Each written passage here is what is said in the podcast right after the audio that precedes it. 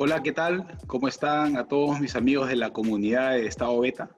Bienvenidos a este segundo capítulo. ¿Quién lo diría? Estamos en el segundo capítulo de este programa de entrevistas donde el coronavirus se come la cultura en el desayuno. En esta oportunidad me acompaña un, gran amigo, me acompaña Álvaro Hensler, eh, para hablar de un tema que creo que ha cobrado mayor relevancia que antes en estos tiempos digitales, tiempos de, trabajos en remoto, que es el tema del liderazgo y el liderazgo a distancia.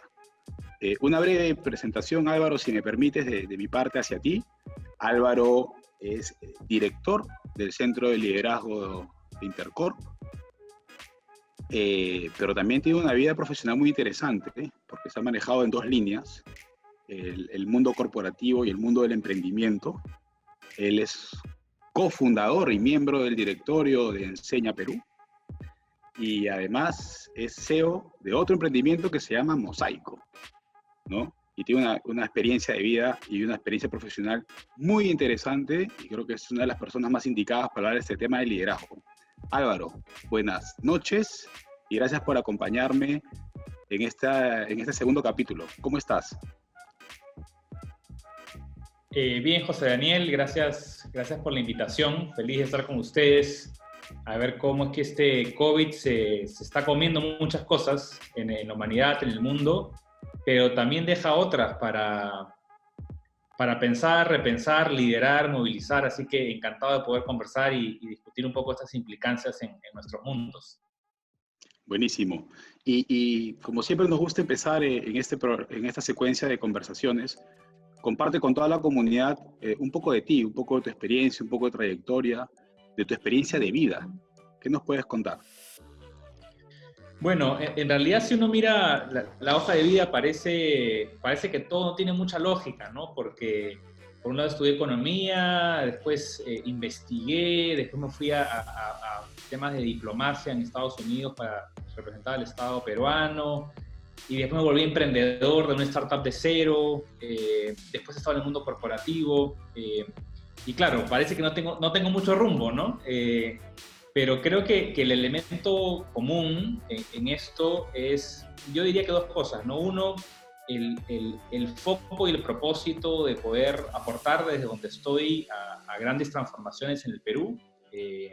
y lo segundo, creo que lo que ya mirando hacia atrás une un poco mi experiencia y donde eh, estoy poniendo todo mi, esfuerzo, mi corazón es, es en la estrategia, pero una estrategia con corazón, no, no una estrategia no solamente robótica, sino eh, cómo movilizamos desde el corazón para hacer estratégicamente cosas que puedan funcionar. Yo creo que ese es el elemento conductor desde mi vida personal hasta, hasta los trabajos que, estoy involucrado.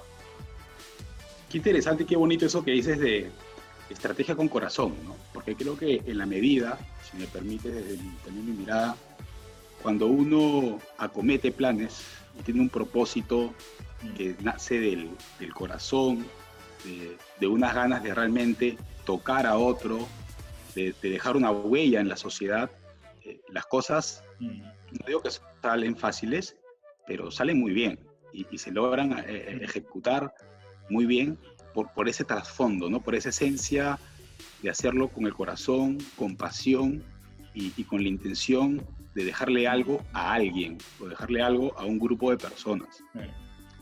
E, e, en, esta, en esta experiencia que tú tienes, economista, has estado representando al país en Estados Unidos, en foros diplomáticos, mundo corporativo, mundo del emprendimiento.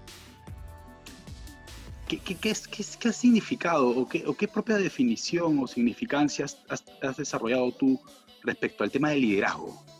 ¿Qué, significa para ti liderazgo? Mm. Saliéndonos de los libros, de los diccionarios, ¿cuál es tu propio entendimiento? Sí, eh, mira, por, un lado, creo que el liderazgo es, es tremendamente universal, ¿no? E, e, es una falacia esto, esto de que algunos son líderes y que, y que el resto tenemos que seguir, ¿no? Es, es universal porque yo firmemente creo que todo ser humano ha nacido con un propósito y, que puede ejercer liderazgo.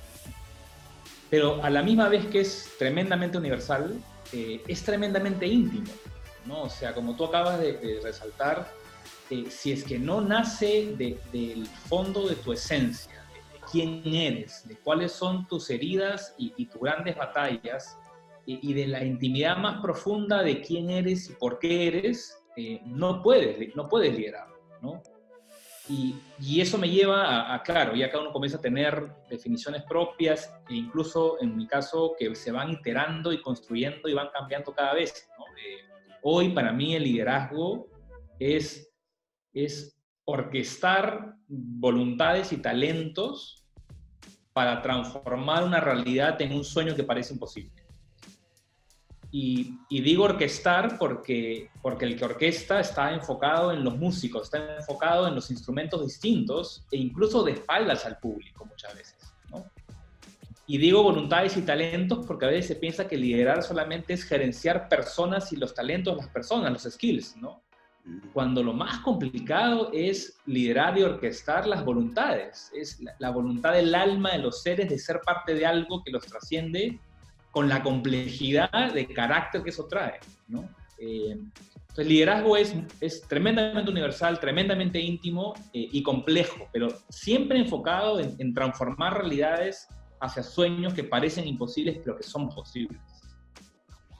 Interesante definición porque a mí, a ver, a mí el tema del liderazgo me encanta y me encanta hablarlo con, con gente que lo ha ido practicando, desarrollando y difundiendo pero no en base a libros o, a modelos técnicos o teóricos, sino en base a sus convicciones y a su experiencia. Y, en esa misma línea, a ver, eh, este programa nace con este nombre, ¿no? El coronavirus se come la cultura en el desayuno. Hay frases eh, continuadas, se la come en el desayuno, en el almuerzo y en la cena. Este, y parte de la cultura, parte de gestionar la cultura, está el eje del liderazgo, ¿no? el eje de, esa capacidad de movilizar, orquestar y conducir talentos, personas, voluntades hacia un, fin. Eh, ¿qué, cambios has, visto que, que, ha empezado a surgir en, términos de los patrones de liderazgo en, en estos entornos de confinamiento, por decir, para enfocarnos, por ejemplo, en mm. estos 100 días, ¿no? Donde hemos trabajado muchos a mm. distancia, muchos de manera remota. ¿Y, y, cómo has visto? ¿Qué, qué, qué, retos, qué dificultades, qué oportunidades han presentado respecto al liderazgo en, en, en este contexto, en esta coyuntura? Mm. Sí, creo que es una excelente pregunta porque, porque se han dado cambios bien bien macros, ¿no? bien, bien de placas tectónicas de, la historia de la humanidad, pero también se han movido eh, cambios bien nanos eh, en, nuestra más, eh, en la intimidad de nuestro ser, en nuestras casas, con nuestra familia. ¿no? Yo creo que los principales cambios más, más macro es que efectivamente esta pandemia y pandemia, recordemos que la terminología es que tiene un impacto mundial, ¿no? y, hace muchos años no ha habido algo que ha impactado a la humanidad de esta manera. ¿no? Eh, lo que ha hecho un cambio muy brutal, eh, está cambiando, es eh, la, la, transformación digital o todos los sueños de lo que pensamos que podría pasar de acá a 5, 10, 20 años, se ha acelerado muchísimo y, por ende ha generado una serie de cambios en las discusiones de gobiernos con empresas, con sociedad civil. Y lo estábamos viendo estos días en nuestro país. Estas discusiones que vemos entre Estado, gobierno, privados, por distintos temáticos, es, es, es un cambio que viene para quedarse. ¿no? Y por otro lado, los cambios más íntimos, eh, y, yo sí le veo una gran oportunidad a estos cambios, eh, y, y, ojalá que haya un poco más de cuarentena en el sentido de estar confinados a un espacio personal y de correlación con nuestra familia, es que no existe un liderazgo coherente si es que no somos fieles y honramos nuestros propios, eh, nuestras propias teclas y nuestro propio mundo interior y cómo lo vamos sanando y cómo lo vamos orquestando, ¿no? Porque ahí estamos tan enfocados en el impacto, tan enfocados en el trabajo, que es la excusa perfecta para no trabajar y liderar nuestro propio ser sí creo que ha habido una, una ventana de oportunidad, hay una ventana de oportunidad de sanar relaciones eh, con nosotros mismos eh, y con nuestras personas más, más, más cercanas. De acuerdo, o sea, podríamos decir, para ir al mundo de las etiquetas, que, que en, esta, en esta coyuntura, que en este momento que estamos viviendo, factores como liderazgo personal, ¿no? Eh, gobernar tus emociones, hoy día son mucho más importantes y más claves que antes. Mm. Mira, el otro, el otro día leí un artículo de, de Harvard Business Review que, que, lo ponía muy, muy claro, ¿no? Hemos estado por décadas muy eh, sorprendidos y, y admirados por, por, los líderes visionarios, ¿no? Los que tienen visión, los que dicen hay que ir por allá y por ende quiero elegir a ese candidato, quiero que él sea mi gerente general, quiero que él sea mi jefe, y hay como una admiración por alguien que tiene visión. Bueno, hoy nadie puede tener visión, o sea, nadie sabe lo que va a pasar en el Perú en los próximos meses, nadie sabe qué pasa con las empresas con claridad, ni las mejores consultoras, y por ende, quien es visionario, pues es un mentiroso, porque no sabemos qué va a pasar. Y lo que el artículo dice es que lo que necesitamos hoy son líderes que nos contengan, no líderes que nos digan aquí por allá, líderes que tengan la capacidad de mirarnos a los ojos y decir, ¿cómo estás? ¿Cómo te está yendo? Eh, pero no solamente bien o mal, sino ir a la profundidad de las emociones y ya lo que antes estaba en el circuito exclusivo de las iglesias o los psicólogos o las, o las terapias, hoy tiene que ser parte de nuestra vida natural, donde un jefe a cualquier nivel tiene que tener la capacidad de poder entender con empatía las emociones del otro eh, y poder incluso utilizar esas emociones para el bien de los objetivos y propósitos de las compañías y las organizaciones. Eso eh, no hubiese sido posible eh, si es que no hubiésemos estado confinados como estamos confinados hoy. Y es una gran oportunidad a nivel personal de hacer ese trabajo, aunque, lo digo también por experiencia, es duro, es duro y es difícil. Duro y difícil porque escuchándote y, creo que valido un poco también algunas cosas que yo he estado pensando, eh, el liderazgo entendido como capacidad de gestión ya casi está pasando a la prehistoria y se está enfocando a roles más humanos. En, el capítulo anterior con, con Gabo Arroyo hablábamos un poco de que estamos ganando como deberíamos estar ganando como sociedad empatía y ser una sociedad un poco más humana.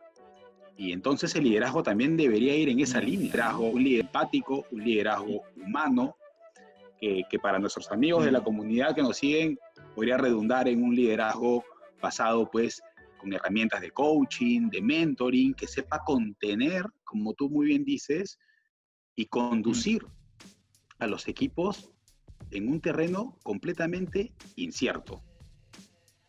O sea, mm. eh, porque claro, uno podría decir, si no hay visión, si no hay claridad, entonces ¿qué? Vamos a la inacción. Yo creo que es todo lo contrario. Yo creo que es mm. momento de avanzar.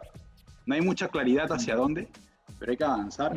Y ese liderazgo hoy día es, es clave, pero es bien difícil adquirir. Eh, Álvaro, ¿tú cómo lo ves? ¿Tú cómo lo ves? Acá permíteme eh, de repente enfocarnos en, un, en una lista dentro de tus roles como, como director del centro de liderazgo, ¿cómo, cómo, cómo, cómo lo afrontas en un plano de desarrollo de liderazgo este tipo de liderazgo, este liderazgo humano, empático, de contención? Sí, eh, es bien interesante porque, claro, cuando, cuando, uno, cuando uno va al gimnasio, quiere hacer deporte, uno puede estar muriéndose por dentro, igual va y corre, ¿no? Este, cuando hace una maestría, ¿no? Uno se hace unos estudios, un diplomado, quiere ser bueno en Big Data, quiere ser bueno en un MBA, uno puede estar con una profunda depresión y ya pues hace lo que sea y saca el título, ¿no? Este, mm. pero cuando uno lidera personas y cuando entramos a este mundo de, las emociones, la verdad es que uno tiene que estar bien, ¿no? Este, cuidarse bien uno para poder ser coherente con el otro. Por lo, por lo cual por eso es muy complicado, porque a diferencia de, enseñar un Excel, un Big Data, un, eh, Design Thinking, que lo puedes hacer con herramientas técnicas, cuando te vas al punto de vista de liderar personas y contener, tienes que saber cómo te contienes tú, ¿no? Y por eso, por ejemplo, en, en eh, yo te diría que todos los programas que tenemos tienen dos aristas, ¿no? Tiene una arista claramente de negocio, de las habilidades que cualquier gerente requiere para el futuro, pero siempre vas a ver su contraparte, ¿no? Si vamos a ver herramientas de, design thinking, es imposible hacer un buen design thinking si es que no sabemos de verdad y genuinamente ser empáticos. O, o, si hacemos un curso de liderazgo remoto, ¿no? De cómo motivar a los equipos, cómo utilizar las herramientas de Zoom o otra plataforma virtual y cómo mantenemos, mantenemos motivado al equipo, es imposible hacer eso si no sabemos cómo gatillar y utilizar las motivaciones intrínsecas de cada una de las personas del equipo y para eso hay que conocer sus historias personales.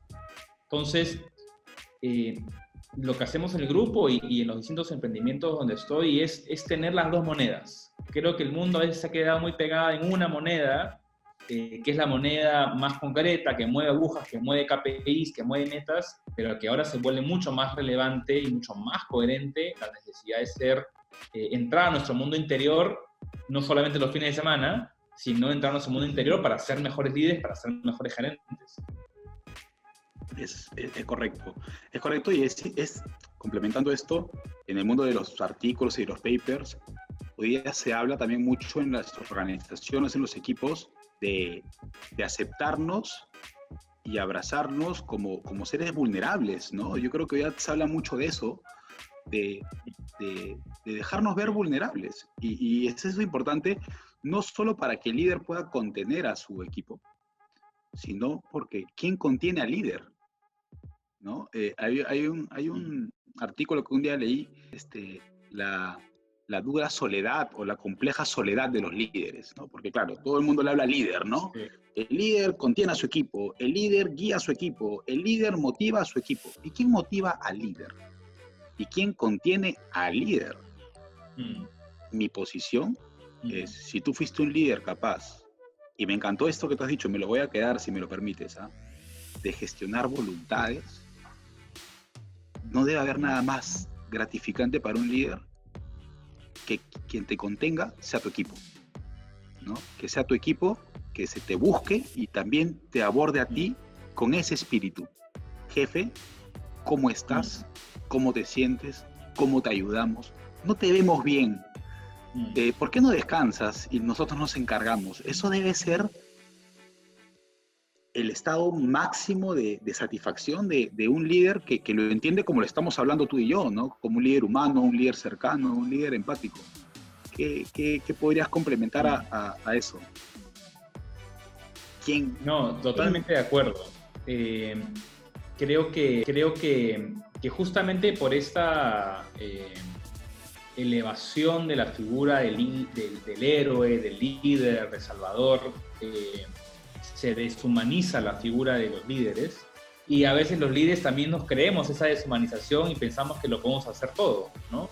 Es correcto. A mí me gusta mucho el concepto y, lo he aprendido en los últimos años con mi esposa muchísimo, el tema de, la comunidad, ¿no? Que es como, incluso antes hablamos, oye, un equipo es más que un grupo, ¿no? Y ahora creo que entonces hay que aspirar a la comunidad es más que el equipo, ¿no? Porque en la comunidad sí, es un equipo que funciona, que hace tareas, que cumple metas, que llega a ciertas decisiones, pero cuando hablas de la comunidad, en la historia de la humanidad, tú hablas de personas, de tribus, de compartían valores, compartían historias y, que incluso compartían el rol de liderazgo según las circunstancias. Y como tú bien dices, a mí hay algunas oportunidades donde gente de mi equipo se me acerca y me hace lo que tú, tú acabas de decir. A mí me, me emociona y lo agradezco pero eso funciona cuando va de doble vía, ¿no? Cuando uno que está ejerciendo el rol de liderazgo abre las compuertas y abre la oportunidad de que otros se preocupen por ti, ¿no? Porque a veces es, es como un círculo vicioso el tema del líder solitario, ¿no? Me siento solo, pero es porque tú nunca abres esas compuertas de vulnerabilidad, te sientes, dices, oye, esto no lo puedo hacer equipo, este, y por ende como no abres las compuertas, nadie te va a querer ayudar, porque tú eres el que siempre mandas y decides lo que tienes que hacer, ¿no? Y hay un costo, hay un costo porque obviamente abrir el corazón y abrir las emociones frente a un equipo, claramente eso implica un nivel de coraje y valentía altísimo.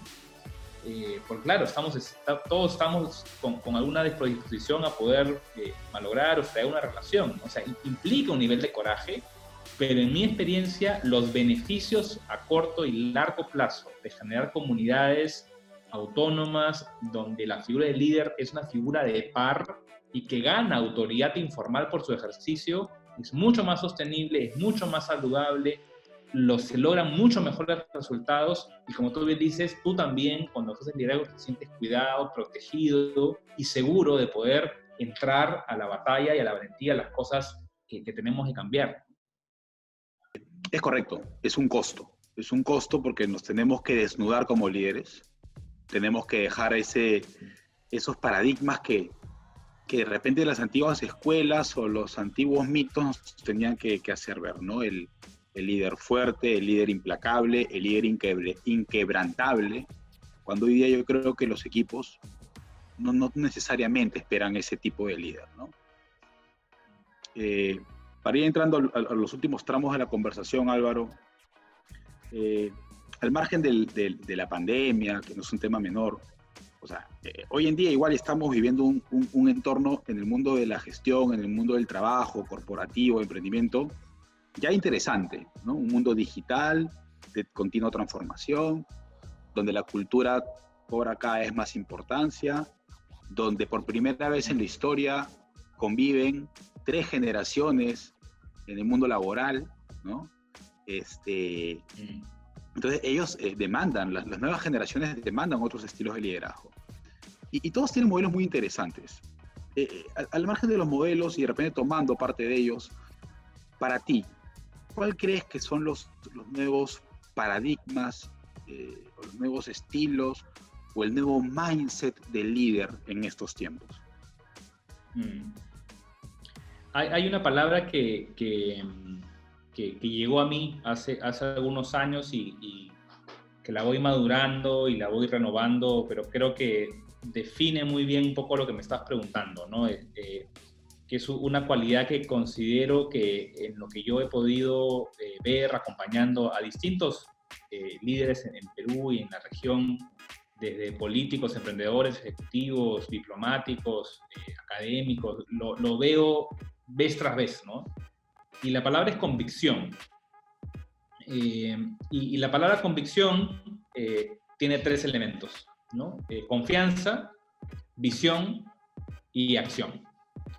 Y, creo que en, mi perspectiva, en, lo que veo, y, más aún ahora, cuando nuestras empresas, organizaciones, nuestro país, nuestro mundo está en jaque, o sea, este no, exagero al decir que es un momento histórico en los últimos 100, 200 años en la humanidad y nuestro país, un momento de muchas definiciones, y que requiere mucha responsabilidad y mucha convicción. Eh, creo que esos son tres elementos que considero claves que tenemos que, comenzar todos a aprender y a experimentar. La confianza, eh, la palabra confianza viene de, todo fianza, ¿no? todo fe. Eh, y, y, yo sí creo que más allá de las religiones o las espiritualidades personales, sí creo que hemos abandonado como humanidad las experiencias más allá de lo que la ciencia y la lógica nos dicen. Eh, hemos abandonado las intuiciones, hemos, hemos olvidado el, el, imaginarnos, hemos olvidado el valor del arte y la música para encontrar inconscientemente caminos distintos. Entonces, cuando hablo de todo fe, no me refiero necesariamente a una religión, una espiritualidad en concreto. Me refiero a entrar a ese mundo de lo inconsciente y lo, imaginario eh, que por muchas, muchos momentos en la historia han sido eh, los elementos centrales y anclas para imaginar cosas después de guerras mundiales o después de, pandemias muy importantes. Creo que hay que retomar la fe de una manera distinta, eh, es muy importante en estas, en estas épocas. La segunda es la visión, ¿no? que bueno, uno dirá, bueno, la visión este, es, es un poco lo de siempre, ¿no? pero en este caso creo que la visión tiene que ver con indignarnos con los problemas. Eh, antes de imaginar soluciones, ¿no? Yo sí creo, como acabo de decir, que el mundo y el Perú vive momentos inauditos, muy complicados y donde la mayor necesidad es en el liderazgo. La mayor necesidad es en las personas que se paran, en los grupos que se pongan de acuerdo y que comiencen no a quejarse por redes, no a criticar por los periódicos, no a chismosear por los pasillos, sino a tener una indignación por el problema, pero una visión de que me comprometo con algún tipo de cambio. Y lo último es la acción, y no es cualquier tipo de acción. Eh, hay una época muy foco en, los managers, ¿no? en los gerentes, ¿no? después en los líderes, ¿no? Eh, en las autoridades. Yo creo que hoy es tiempo de los articuladores, de los generadores de puentes, de los orquestadores, de los que generan eh, eh, terrenos intermedios. El Perú está entrampado en estos días en una discusión entre el gobierno y el sector privado. Está entrampado entre un grupo de derecha y un grupo de izquierda. Está entrampado entre los que están a favor del modelo y en contra del modelo. Está entrampado entre los formales y los informales. Estamos, el Perú está cortado por una cordillera de los Andes eh, y estas divisiones no requieren, en opinión, tanto de líderes y de emprendedores y de autoridades, sino requieren de lo que en quechua es chacarunas, ¿no? que son los generadores de puentes, los que orquestan canales distintos. Esos son, para, en mi opinión, el nuevo paradigma del liderazgo. Ahora, son posiciones menos visibles, menos protagonistas, eh, de más perfil bajo, eh, para hacer que otros sean los que, los que sean más visibles, con lo cual otra vez exige un nivel de, de compromiso y sacrificio personal para que el resultado del propósito eh, sea el que más convenga para todos. Me, me, encanta lo último que has dicho. Para nuestros amigos que nos están viendo, estas, estas conversaciones no son preparadas, no tienen guion, no tienen ningún objetivo comercial. Este, simplemente creo que, que, Álvaro y, yo conversando hemos, por lo menos yo he encontrado contigo, Álvaro, muchos puntos en común. Y esto último que has dicho, yo lo quiero reforzar porque personalmente lo comparto. Creo que uno de los cambios de liderazgo también es ese no solo de pasar del manager al líder orquestador, articulador, que tiene puentes, líder servicial, como también dije en este modelo de Servant Leader, pero tiene que ser un liderazgo humilde, un liderazgo que no busque spotlight, que no busque palestra, sino que su gran satisfacción sea eso que tú has dicho, ¿no? Que, la, que, que el alcance de la visión propuesta, los planes de acción definidos se alcancen. Que esa es su, real motivación, que ver que sus sueños, sus ideales, sus ilusiones para un bien común se logren, sin, esa ambición de ser los, los primeros en la fila, la cara visible o, tener la, representatividad de un grupo. Y, y, qué interesante esto que dices. Y me ha encantado también esto de confianza, confía, visión y acción, porque si, si quiero haber interiorizado lo que has dicho, mientras mayor es tu visión, mientras mayor es tu capacidad de indignación y ganas de superar la situación, pero que se puede multiplicar o exponenciar con altos niveles de confianza y de toda fe, mm. la posibilidad de accionar con éxito va a ser alta. ¿no? Mm. O sea, yo creo que a veces los fracasos en, los planes no es por el plan en sí, es porque no hubo una real convicción, una real confianza una visión genuina de lo que uno quiere alcanzar. Y yo me quiero quedar con eso y me gustaría que todos los que nos están viendo se queden con eso, porque seguro cuando vean el título del programa dirán, uy, aquí estos dos señores nos van a dar recomendaciones de cinco libros, cuatro certificaciones y, cuántas vitaminas tengo que tomar para ser el mejor líder mañana. ¿no? este, ¿no? Podrían pensar eso, ¿no? Y, yo creo que esta cooperación creo que ha ido por otro rumbo, pero qué bonito, qué bonito que, lo hayas enfocado por ahí, porque esa es la real complejidad del liderazgo y el real valor, ¿no? Eh, yo solo quiero terminar, salvo que tú quieras decir algo antes, compartiendo, porque sí, yo creo que es bueno compartir con tu experiencia, con tus vivencias, con tus conocimientos, a la gente que nos ve, eh, cómo cosechar ese liderazgo, cómo cultivar ese liderazgo del que tanto hemos hablado. ¿Qué, qué tips, qué consejos desde tu vereda les puedes dar? Sí, eh, me encanta que hayas utilizado el verbo cultivar, porque si, si, vienen por ahí algunos blogs o, videos o podcasts y le dicen, o libros y dicen, oye, haz estas tres cosas y te convertirás en el líder del futuro, te están mintiendo. Eh, el liderazgo es algo que se cultiva eh, y, la siembra y la cosecha toma tiempo. Hay estaciones, hay temporadas. Y, si tuviese que decir algo que, que, pueda servir a los que nos están mirando, si uno quiere ser alguien que lidera con, con influencia y con impacto, eh, lo que tú has dicho al final me ha encantado acerca de la humildad.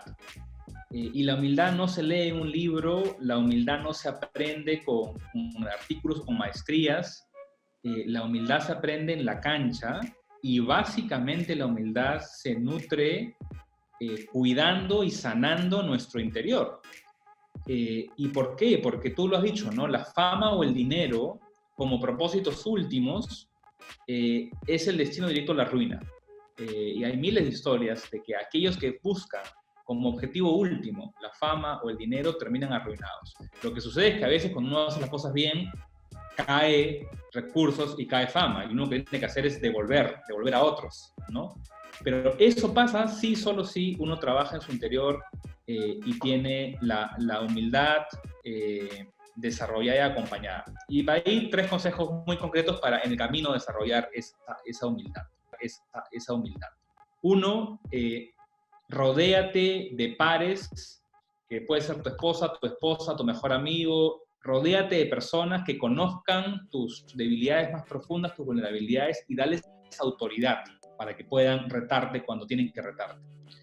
Lo segundo es que así como nos metemos a maestrías, diplomados, este, cursos, este, gimnasios, dietas, eh, nutramos y hagámonos cargo de nuestra alma. Hoy una variedad enorme de la psicología analítica hasta las terapias, hasta los, hay una variedad inmensa de oportunidades de tener gente profesional que nos pueda ayudar y no tienes que estar ni loco ni deprimido. Yo lo tengo, este, a veces puedo estar medio loco, a veces puedo estar medio deprimido, pero necesitamos todos tener compañía emocional y espiritual.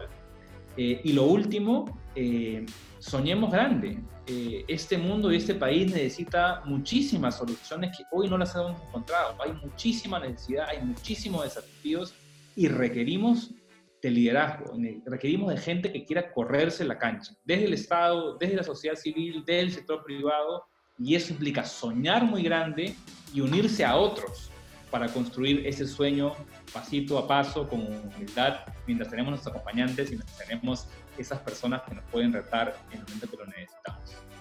Y lo digo porque son cosas que a mí me, sirven, me acompañan todavía eh, en este proceso de cultivar nuestro liderazgo en tiempos de pandemia, que yo en medio de la tristeza de la gente que está muriendo y enferma, también agradezco que nos ha pasado eso a algunos, que podemos tener una mirada un poco más puesta en nuestro interior y, poder avanzar eh, con más humildad y con más seguridad en los distintos retos que tenemos familiares y como país. Es correcto. De hecho, eh, estos, estas conversaciones se están dando en esta coyuntura donde creo que ya está suficientemente hablado en todos los foros eh, lo complejo y lo duro que es esto. Eh, tratamos de no hablarlo aquí, no porque no nos importe, creo porque, sino para justamente para darle otro sabor a la gente, otras cosas de conversar. Me ha encantado compartir contigo, Álvaro, tu entendimiento y todos los consejos que nos has dado sobre el tema del liderazgo. Un, un liderazgo que se cultiva, por resumir, un liderazgo humilde, un liderazgo que se desarrolla vía las relaciones, ¿no? vía las conversaciones con gente que te puede decir, como tú, tú bien dices, tus oportunidades de mejora, tus debilidades, qué cambiar, y un liderazgo muy íntimo, ¿no? un liderazgo personal, un liderazgo del alma. Eh, yo solo quería cerrar también desde, porque a veces uno, a mí me gusta mucho el fútbol y el otro, hace, hace no mucho, estaba buscando videos de fútbol a raíz del, último mundial y me encontré con un video que hizo la selección Colombia, narrado por José Peckerman, que habla de un concepto que, que, una vez lo escuché en un, en un curso de gobierno de emociones, donde que, decía, el ejemplo no es la mejor manera de liderar, es la única. Qué bueno.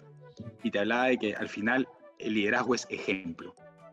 ¿no? Y, y, si me permites, Álvaro, compartir también algunos tips respecto a lo que tú dices, si tú quieres recibir de tu equipo cosas importantes como líder, primero hay que dar. Y, José Peckerman en este video lo dice y yo creo que es de las cosas más lúcidas que he escuchado el liderazgo y no sé si Peckerman lo, lo, dijo entendiendo esa magnitud, ¿no? Y, y, en ese video dice, si tú quieres escuchar, primero No, si tú quieres que te escuchen, primero tú has tenido que haber, haber oído a la gente.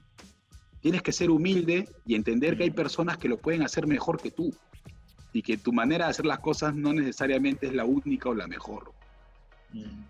Y si quieres que tu equipo te aplauda, primero tú has tenido que haberlos aplaudido a ellos.